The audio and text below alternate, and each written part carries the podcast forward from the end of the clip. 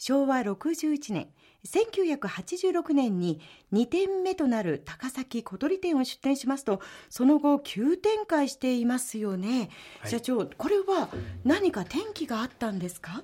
えそうですね。あの同業者の方でも、ええ、高前バス近辺とかあのは非常にこう活況で自動車さんが集まっていましたし、はい、えお客様がよく来てくださるっていう形で、うん、いい場所に移った方がいい。こんな形であの先輩にお勧めをされてたんですけど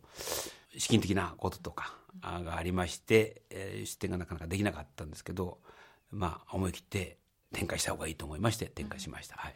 思い切ったのはやはりそういうアドバイスがいくつもあったからえそうですね。思い切ったわけですか。はい、でえそれでね、うん、専務えあの富士塚はね、すごいちっちゃいところからこそれを広げたんですけど、ええ、でも展示場としては非常に惨めなみっともない展示場だったんですそれはあのスペース的な部分スペースも、うん、スペースを広げたんですけどね、ねでも立地も非常に悪いし事務所も変なもんだしもうちょっとちゃんとしたもの展示場を作りたいなっていうんで、それもあったんです私はあのもっと早く出てもいいぐらいに思ってたんですよ。意外と石橋を叩いても当たらないそうなんですね で、うん、17年後ですものね。そう、えー、やはりでもそこから流れが変わりましたか？2点目から。そうですね。やっぱり人口が多いというか通りが多いとやはり、はい、えー、それなりの効果がありましたので、うん、でやっぱりじゃあ交通が多いところとかね、はい、人の行きが多いところ人口が多いところっていうのはいいなっていう形で展開をしようっていう形で。はい、そしてこう豊永スタイルっていうのがだんだんこうできてくるというか、えー、そうですね、えー、それから新車とか会社の販売なども手掛けていらっしゃいますよね、はい、これは社長どのようにま追加していったんですか？はい、あの新車のこう、い、い車が出ますと、えー、まあ、それをお客様も欲しがるニーズがありますんで、うん、そういう車を売りたいな、ということで、まあ、新車っていうことも必要だなと思ったんですね。ちょうどこの頃でしょうかあの飛行機を使って宣伝を始められました、えーはい、そうですね。すごくインパクトがありますよね、えー、社長のお考えですか？いやそうじゃなくてですね、えー、これは他業者さんがやっているのを見ましてでうちでもやらせてもらおうという形でやったんですね、はい、なかなか専務斬新な PRCM ですよね、まあそうですね。あの、それですぐ売れるってことじゃないですけどね、うん、イメージ戦略としては非常にいいかなと思いますね。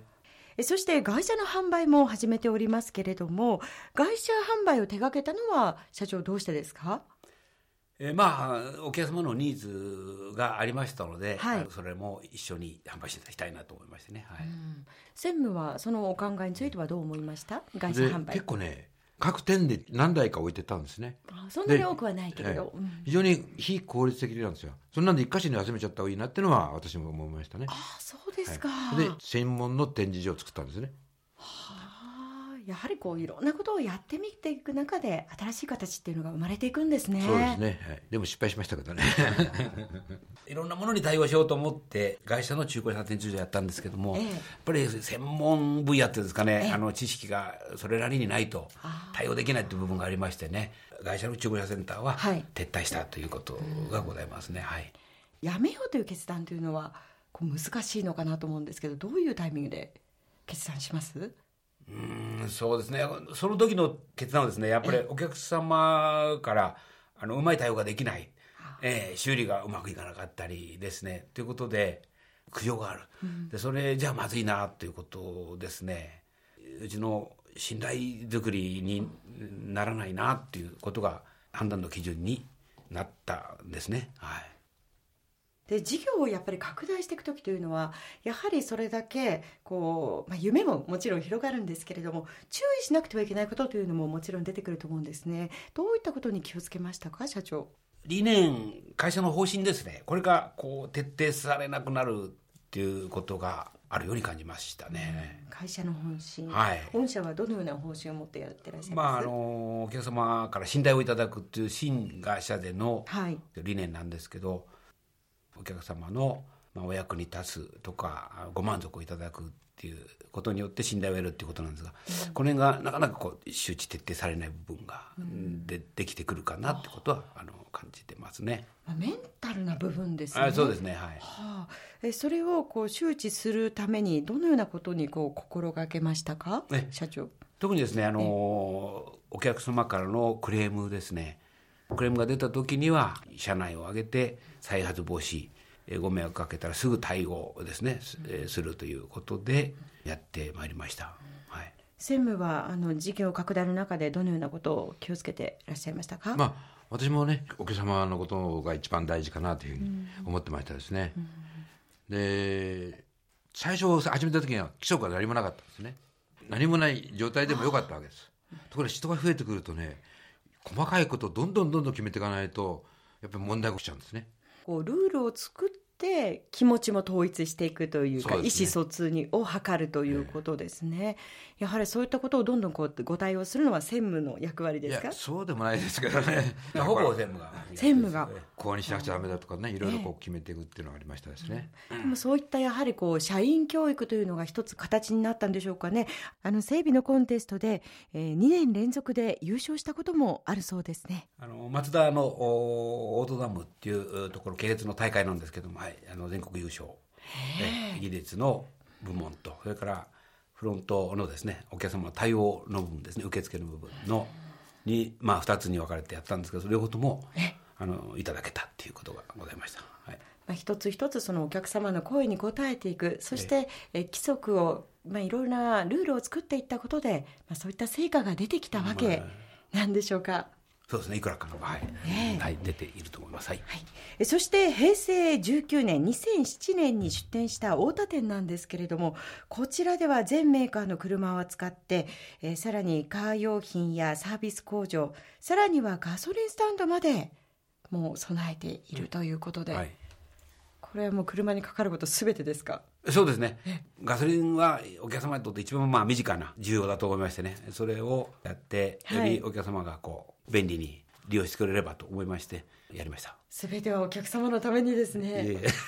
社長。ありがとうございます、えー、えー、あの隠された狙いとしてはどんなことがあったんでしょうね専務。まあ、あの一つはねガソリンを入れに来ればガソリンのお客さんがうちのお客さんになるかなというその狙いがあったんですがあんまり成功しなかったですね でもお客様にしてみればやっぱり便利ですものね。そうですね。ええー、狙いはどうかななんておっしゃったけれども反応は結構あるんではないですか社長？そうですね利用してくださいますからね、えー、あのそれのことでの広がりはあの必ずあるんじゃないかな大きな広がりはないかもしれませんけどもあるとは思ってるんですけれども。えー、あのそれぞれ今お話を聞いていて思ったんですけれどもお互いがこう補い合ったりとか、えー、それぞれの意思疎通が本当にできてらっしゃるなと思うんですがこういう信頼関係ってどうやってお気づきになっていったんですか？社長。そうですね。まずあの整備工場で働いてた時一緒ですから、えー、あのその、ね、えー、そその時にも真面目なやつだなと思ってましたし、専務はいかがですか？まあ一つにはね、ええ、45年って実際には47年か8年ぐらいなんですよね。えー、50年のお付き合い金婚式ですね。そうですね。あともう一つはね結構趣味も似てるんでね。趣味ですか？あの俺自分でこうなんか買ってくるんですよ、うん、それで買ったやつね見ると同じもの持ってるんですよね。そう。結構そういうのがあるんでね。双子みたいですね。ペンとか手帳とか。カバンとか、ね、カバンとか。ベルトとかね。意外とそういう似てるところあるんで、ね、不思議です、ね、これはね私もたまげます。ゴルフのですねビデオがあるんですよ、はい、上達する方法って言うんですけど。なるほど。ゴルフをお二人ともなさるんですか、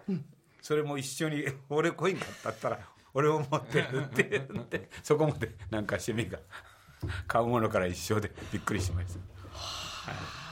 そのあたりのお二人がこうビジネスパートナーとしてどのような信頼を築いてきたのかというのもこれは成功の一つ秘訣かなと思いますので再びお話を伺っていきたいと思います。えこの後もコマーシャルを挟んで長尾社長と豊田専務のお二人にお話を伺います。